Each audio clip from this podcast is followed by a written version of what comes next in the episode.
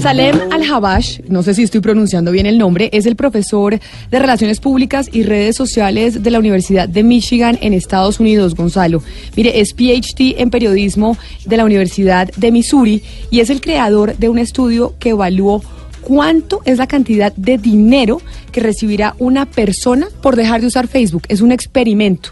Y precisamente por eso quiero darle la bienvenida al señor Al-Habash, al profesor.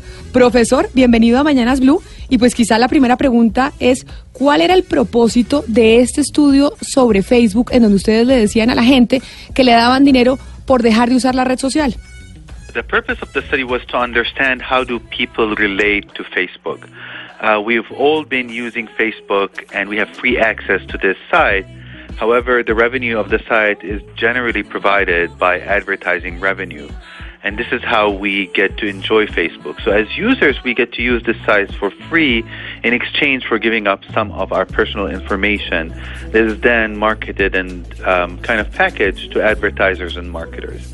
So, with this in mind, we really wanted to see for this free service what is the value of it to users? And in order to do that, we have conducted several studies with non hypothetical second price auctions where we basically brought people in and asked them how much money would it take you to give up Facebook for a particular amount of time. It could be one day, three days, one week, or one year.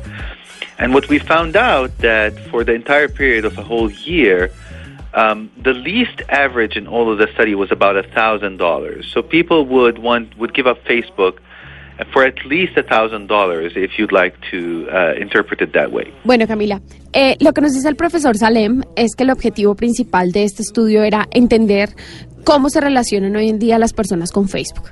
Eh, todos hemos usado Facebook, tenemos acceso a Facebook de forma gratuita.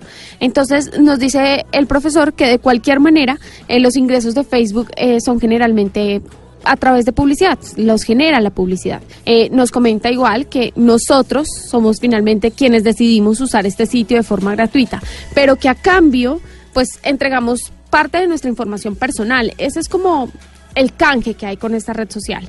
Eh, esta información, nos dice él, luego es, mm, pues, es mercadeada, empaquetada para publicistas y mercadólogos, pues, y tomando en cuenta esto, lo que ellos quieren saber es cuál es el valor real de esta red gratuita para nosotros como usuarios. Para hacer esto, entonces, eh, realizaron diferentes estudios.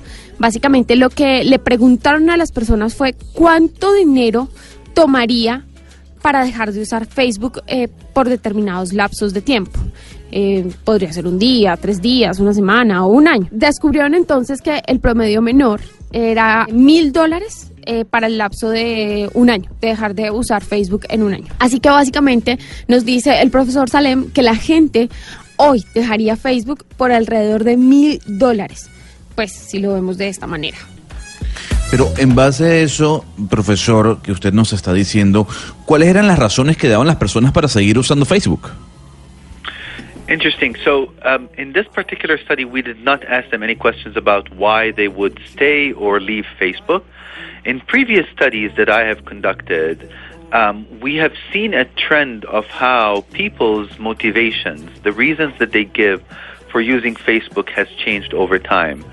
So Facebook has primarily started as a platform to keep people connected, to, ha- to allow people and give them access to offline relationships in an, in an online setting and maintain them.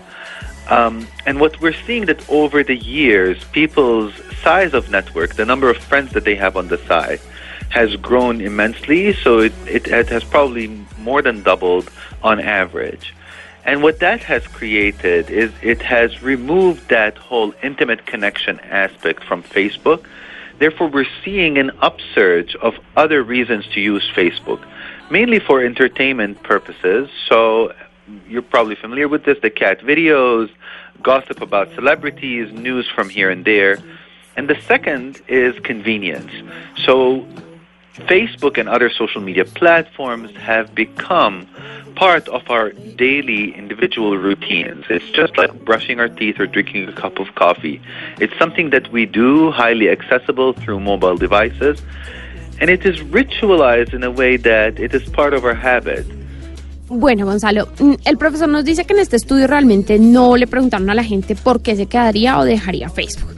Em, nos comenta que en estudios anteriores que ya se han realizado han visto una tendencia de cómo la motivación de las personas, eh, es decir, las razones pues para usar Facebook, eh, han cambiado con el tiempo. Eh, Facebook empezó mm, como una plataforma para mantener a las personas conectadas. Buscaba era darles acceso a relaciones no personales en un ambiente online y mantenerlos ahí. Él nos dice que pues lo que se ha visto con los años es que el tamaño de las redes de las personas, mm, es decir, para que ustedes me entiendan, la cantidad de amigos que tienen en sus cuentas eh, cada persona, ha crecido inmensamente. Probablemente él dice que se han, han duplicado y esto ha creado que, que ese aspecto de Facebook, es decir, ser la conexión íntima con los amigos, pues haya cambiado hoy han, aparecido pues otras razones y otros motivos para utilizar Facebook. Hoy principalmente hay propósitos, por ejemplo, de entretenimiento, ver videos de gatos, chismes de celebridades, nos habla de, buscar noticias pues de aquí y de allá. Y lo segundo, les explico, dice que Facebook y otras redes sociales em, se han convertido en parte pues de las rutinas diarias de las personas, de cómo cepillarse los dientes, eh, tomarse una taza de café. Entonces, pues es algo a lo que tenemos acceso de manera muy fácil desde nuestros teléfonos celulares y pues básicamente hoy se ha convertido en un hábito, en parte de nuestra rutina.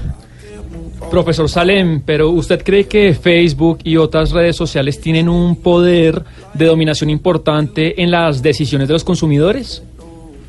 I think, I mean, dominate is a is a fairly strong word. I think they're a big influencer.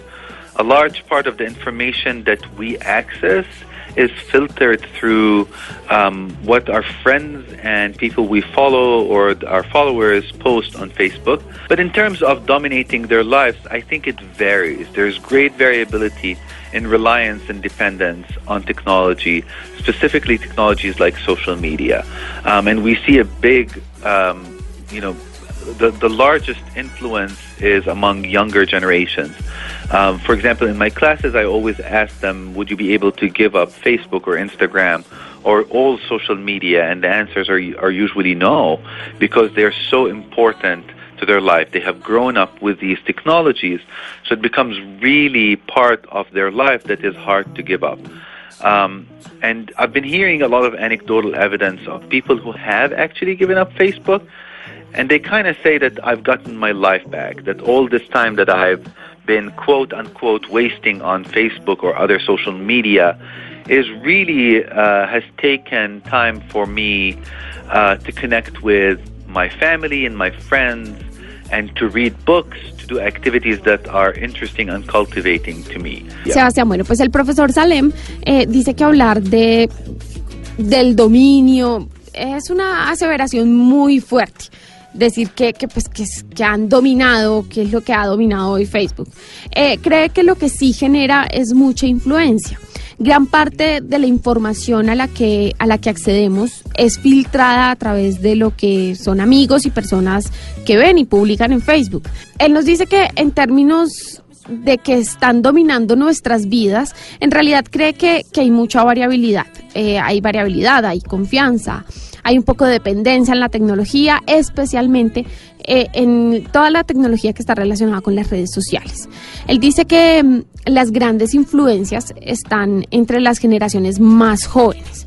Eh, nos da un ejemplo, por, eh, pues nos dice que en las clases siempre les preguntan a sus alumnos que si serían capaces de dejar Facebook o Instagram o todas las redes sociales y la respuesta usualmente es no, no lo haríamos. Básicamente porque son muy importantes para ellos, se han convertido en esa red social eh, con la que han crecido. Así que pues ya se convierte en algo que es parte de su vida y por eso es difícil renunciar a ellas. Nos dice que ha, pues, ha escuchado de mucha gente que ha renunciado a Facebook y dicen que han tenido sus vidas de vuelta. Eh, que todo ese tiempo que han desperdiciado en Facebook y en estas redes, pues realmente les ha quitado tiempo para relacionarse con sus amigos, con sus familias, eh, de poder tal vez leer libros o hacer otro tipo de actividades que sean pues obviamente de, mayor provecho. Pues el profesor Salem Al Al-Habash. Yo también me confundí, Camila, profesor de Relaciones Públicas y Redes Sociales de la Universidad de Michigan en los Estados Unidos, además PhD en Periodismo en la Universidad de Missouri y creador de este estudio que le preguntó a las personas cuánta cantidad de dinero recibiría por dejar de usar Facebook. Gracias por acompañarnos eh, esta mañana en Blue Radio. Thank you for having me. Have a great day. Colombia está al aire.